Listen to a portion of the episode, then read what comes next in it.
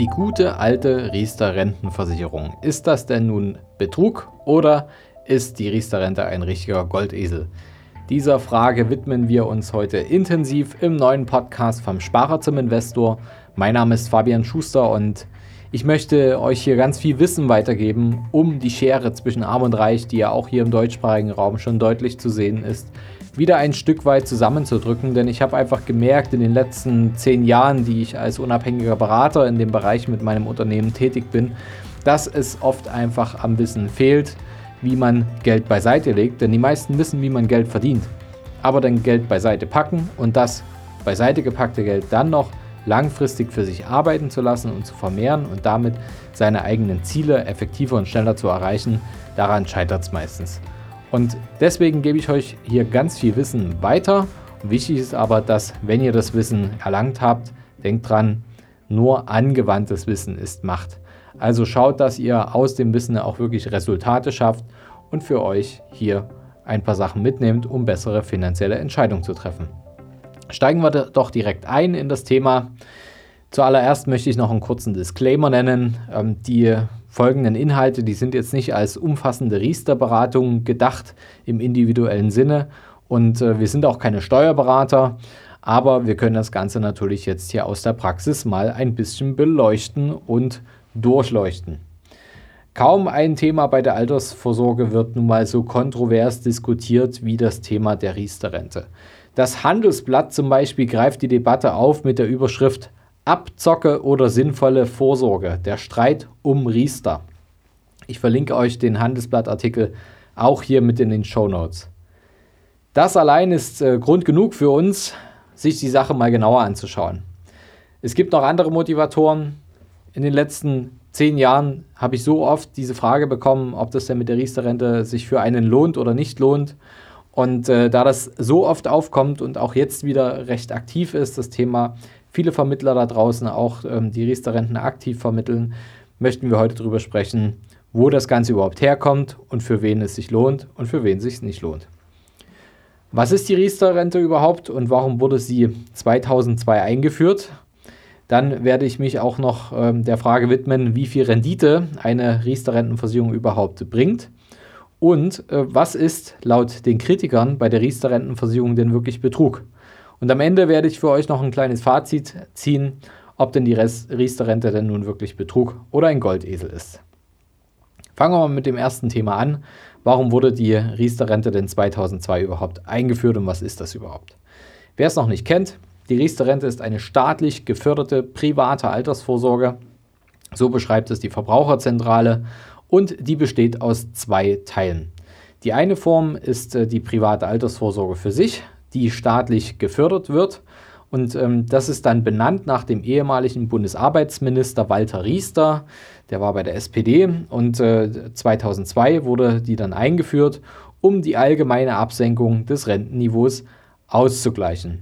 Die Rente wurde 2002 nämlich abgesenkt wegen des demografischen Wandels und der Staat konnte die Rente nicht mehr allein finanzieren und setzte eben auf mehr Eigenverantwortung und will damit diese Eigenverantwortung eben auch fördern und hat dadurch auch an der Entstehung des Produktes der Riester-Rente mitgewirkt. Wie funktioniert denn diese private Altersvorsorge? Es gibt da ganz viele verschiedene Riester-Produkte, umgangssprachlich grob unterteilt in äh, folgende Gruppen. Einmal das Thema Geldriester, das sind unter anderem Riester-Rentenversicherungen, Riester-Banksparpläne und so weiter. Und dann gibt es noch Wohnriester. Das ist die Finanzierung vom, äh, die vom Sparer äh, selbst genutzte wohnwirtschaftliche Projekte, also das Häuschen finanzieren, Wohnung finanzieren und so weiter. Ähm, wir konzentrieren uns heute hier auf die Riester Rentenversicherung, weil sie einfach das äh, gängigste und am weitesten verbreiteste Produkt sind. Und sie ist nach dem gleichen Prinzip aufgebaut wie die konventionelle Rentenversicherung, die man abschließen kann. Plus der staatlichen Förderung sowie staatliche Auflagen dann im Rentenbezug. Der zweite Teil, die staatliche Förderung, der, die ist wiederum nur für bestimmte Personengruppen da. Also nur bestimmte Personengruppen sind für die Riester-Rente förderberechtigt.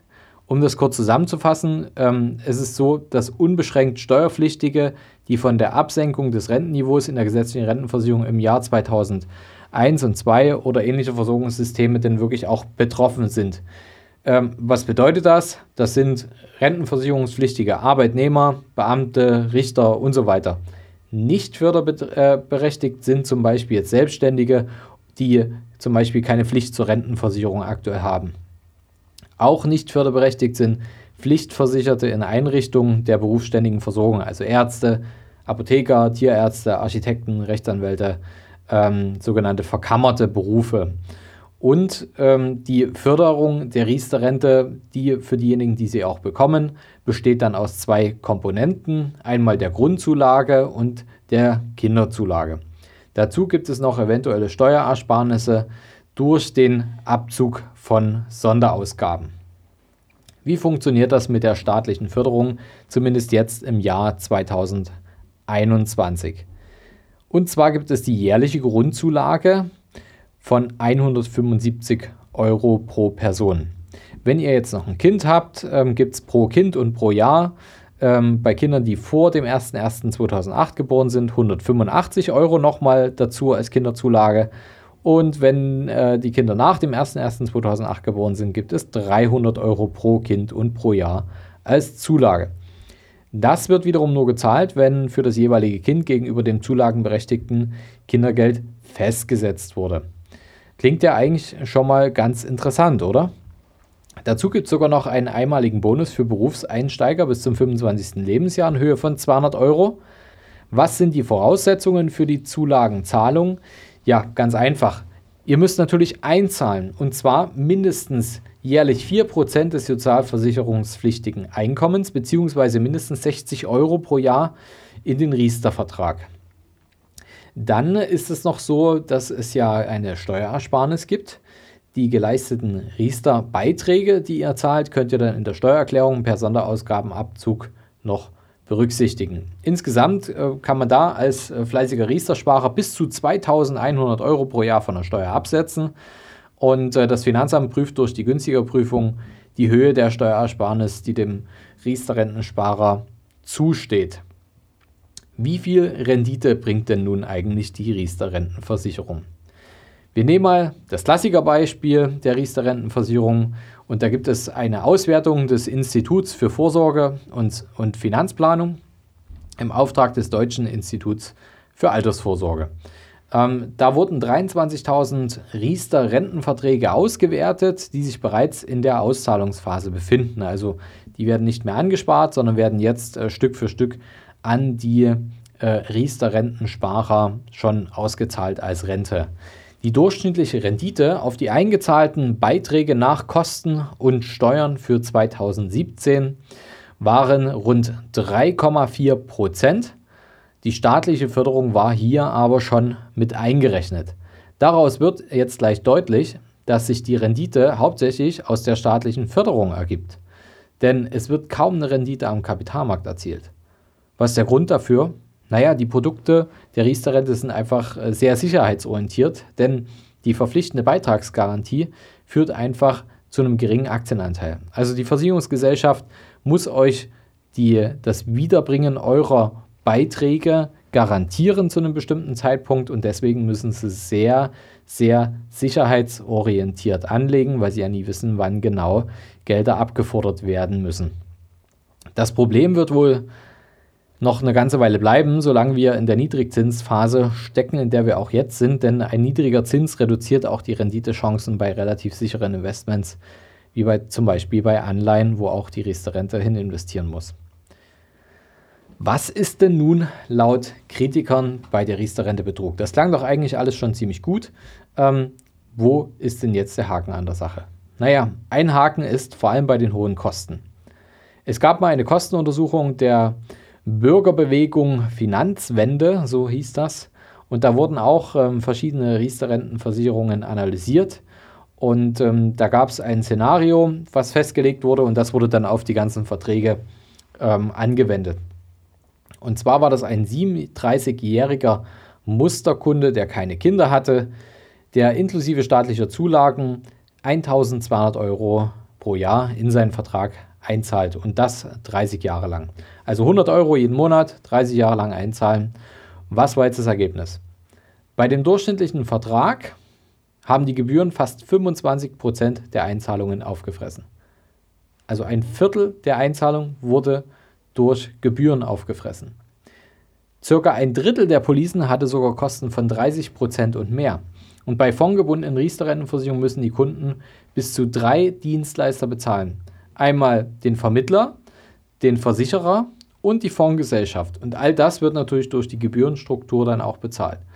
Und besonders teuer sind laut der Untersuchung auch die Verträge, die hohe Ertragschancen in Aussicht stellen. Die günstigeren Produkte sind die relativ risikoarmen, die allerdings auch eine äußerst geringe Chance auf Wertsteigerungen bieten. Und auf Zulagen, die der Staat leistet, werden zusätzlich auch nochmal Provisionen erhoben und eben an diese Verbraucher gezahlt, die dort mit drin sind. Also Vermittler, Fondsgesellschaft, Versicherungsgesellschaft. Und zusätzlich werden jegliche Sonderzahlungen und Dynamiken nochmal zusätzlich verprovisioniert. Vielleicht kennt ihr das. Ähm, jedes Mal, wenn ich mir mehr leisten kann, also mehr einzuzahlen, um meine Altersvorsorge aufzustocken, unterliege ich wieder neuen Kosten. Ihr kennt diese Dynamikschreiben. Wenn diese Dynamikschreiben in solch, in solch einem Vertrag ähm, in Verknüpfungen stehen, dann ist es so, dass bei jeder Dynamik einfach wieder neue Kosten entstehen und diese Dynamiken, diese neuen Einzahlungen, wenn ihr diese annehmt, dann nochmal den Vertrag äh, neu verprovisionieren. Das heißt, auch diese Dynamiken, diese Steigerungen kommen eben nicht eins zu eins an. Eigentlich eine schöne Sache mit den Dynamiken, gerade weil man sich langsam steigert und stetigt. Aber wenn da nicht alles ankommt, ist natürlich die Frage, macht das überhaupt Sinn? Was ist denn das Fazit über die Riester Rentenversicherung? Ist es nun Betrug oder ein Goldesel? Fassen wir zusammen, die am Markt erzielte Rendite, die ist eigentlich enttäuschend. Es gibt deutlich renditestärkere Alternativen außerhalb der Riester-Welt. Die Beitragsgarantie ist ein Plus für risikoaverse Anleger. Allerdings erkauft man sich das schon wirklich für einen sehr hohen, hohen Preis, weil natürlich auch eine niedrige Rendite erwirtschaftet wird. Bei üblichen äh, bei Riester üblichen 30 Jahren und mehr an Laufzeit gibt es am Markt relativ sichere Alternativen, die letztendlich, wenn man es verstanden hat, einem auch eine eigene, selbstverstandene und produzierte Garantie geben mit deutlich mehr Rendite, die zu erwirtschaften ist. Also ich spreche jetzt da äh, klar darauf an, dass der Preis für solch ein Produkt nicht nur darin liegt, an den Gebühren, die man zahlt, sondern ihr habt auch Opportunitätskosten. Also alle, die ein Stück weit mit Wirtschaft zu tun hatten, kennen das. Das sind die Kosten der entgangenen Gewinne. Also was hätte ich in der Zeit noch erwirtschaften können? Und das ins Verhältnis gesetzt, hauer, hauer, ha, das wird eine harte Nummer. Was ist mit dem Thema staatliche Förderung? Das ist hier das entscheidende Ass bei der Riester-Rente. Denn wenn der Förderanteil am Gesamtbetrag, den man einzahlt, relativ hoch ausfällt, dann lohnt sich Riester. Die entscheidende Frage ist also, sind 175 Euro zum Beispiel jährliche Grundzulage für euch viel Geld? Dann könnte Riester für euch interessant sein. Für angestellte Geringverdiener mit vielen Kindern ist es besonders lohnend, da der Förderanteil am Gesamtbetrag relativ hoch ausfallen wird. Und da werden natürlich auch alle Erwartungen auf jeden Fall getroffen. Denn fast 40 Prozent der geförderten Riester-Sparer verdienen weniger als 20.000 Euro pro Jahr. Und fast 60 Prozent der Riester-Sparer verdienen weniger als 30.000 äh, 30 Euro pro Jahr. Also wenn 175 Euro pro Jahr Förderung für euch nicht groß ins Gewicht fällt, weil ihr viel mehr investiert, dann gibt es für euch lohnendere Investments als Riester. Für die, die ganz, ganz, ganz wenig nur in der Lage sind einzuzahlen, viele Kinder haben ähm, und die, die äh, Einkommenserwartungen auch weiterhin auf einem geringen Niveau bleiben, für die lohnt sich auf jeden Fall Riester, weil die Zulagen das ermöglichen, dass man hier auf jeden Fall deutlich im Plus liegt und langfristig da ähm, sich auf jeden Fall eine schöne ähm, Rente dazu verdienen kann. Die hohen Kosten, die sind zwar ärgerlich, aber für Angestellte, Geringverdiener und Familien mit vielen Kindern könnte es sich dank der staatlichen Förderung also trotzdem lohnen. Und hier noch ein kleiner Hinweis. Oft kommen Vermittler auf ihre Kunden zu und versuchen, den neue Riester-Rennen zu verkaufen und mit den laufenden bestehenden Verträgen zu verschmelzen. Hier muss euch einfach aber bewusst sein, dass ihr wieder neue Kosten verursacht. Dieser Schritt sollte wohl überlegt sein, da es hier wieder teuer für euch werden kann. Ein Punkt, den wir noch erwähnen sollten, ist die geringe Flexibilität. Wann kann ich denn überhaupt hier mein Sparschwein knacken in Form der Riester-Rente? Die Auszahlung ist spätestens ab der Vollendung des 60. Lebensjahres möglich, frühestens. Und für Verträge, die ab dem 1. Januar 2012 abgeschlossen wurden, also alles, was danach war, gilt das 62. Lebensjahr. Ab dann kann man sich sein Riester-Renten-Sparschweinchen auch auszahlen lassen. Die Frage ist, ob das zeitgemäß ist ähm, und ob sich junge Menschen heute dermaßen festlegen wollen auf einen langen Zeitraum, gerade wenn ihr jetzt gerade Mitte, Ende 20 oder Anfang, Mitte 30 seid, ähm, dann sich jetzt ähm, auf 40 Jahre oder 30 Jahre nach vorn zu denken, das fällt sicherlich vielen schwer. Ähm, da ist es manchmal, glaube ich, schon schwer, auf fünf oder zehn Jahre nach vorn zu denken in der heutigen schnellen Zeit. Und ähm, daher wird es vielen wahrscheinlich schwerfallen, äh, bei der Riester-Rente das richtige Produkt für sich abzuschließen. Und in Anbetracht auf die äh, doch hohen Kosten und äh, den Faktor, dass, äh, wenn ihr doch mehr investiert, äh, es dann schwierig wird, wirklich da ein lohnendes Investment draus zu machen, gerade wenn ihr es miteinander vergleicht, wenn ihr richtig investiert, dann ähm, ja, sollte man sich doch die Arbeit machen und äh, drüber nachdenken, eine Alternative zu suchen. Da sind wir beim Thema Alternativen. Ihr seid hier beim Podcast vom Sparer zum Investor. Der, die Riester-Rente ist ein Sparerprodukt. Wenn ihr investieren wollt, dann ähm, seid ihr auf jeden Fall hier vollkommen richtig. Das heißt, für alle, die äh, 175 Euro im Jahr ähm, jetzt äh, nicht so viel Geld ist zum Investieren, ähm, die sind hier auf dem Kanal richtig gelandet. Hört euch mal die anderen Folgen an. Wir haben hier ganz viel noch für euch vorbereitet. Und wenn ihr jetzt eine Riester-Rente habt, die, wo ihr euch nicht sicher seid, wie ihr jetzt damit weitermachen wollt, dann äh, schreibt mir auch einfach, einfach mal eine Mail.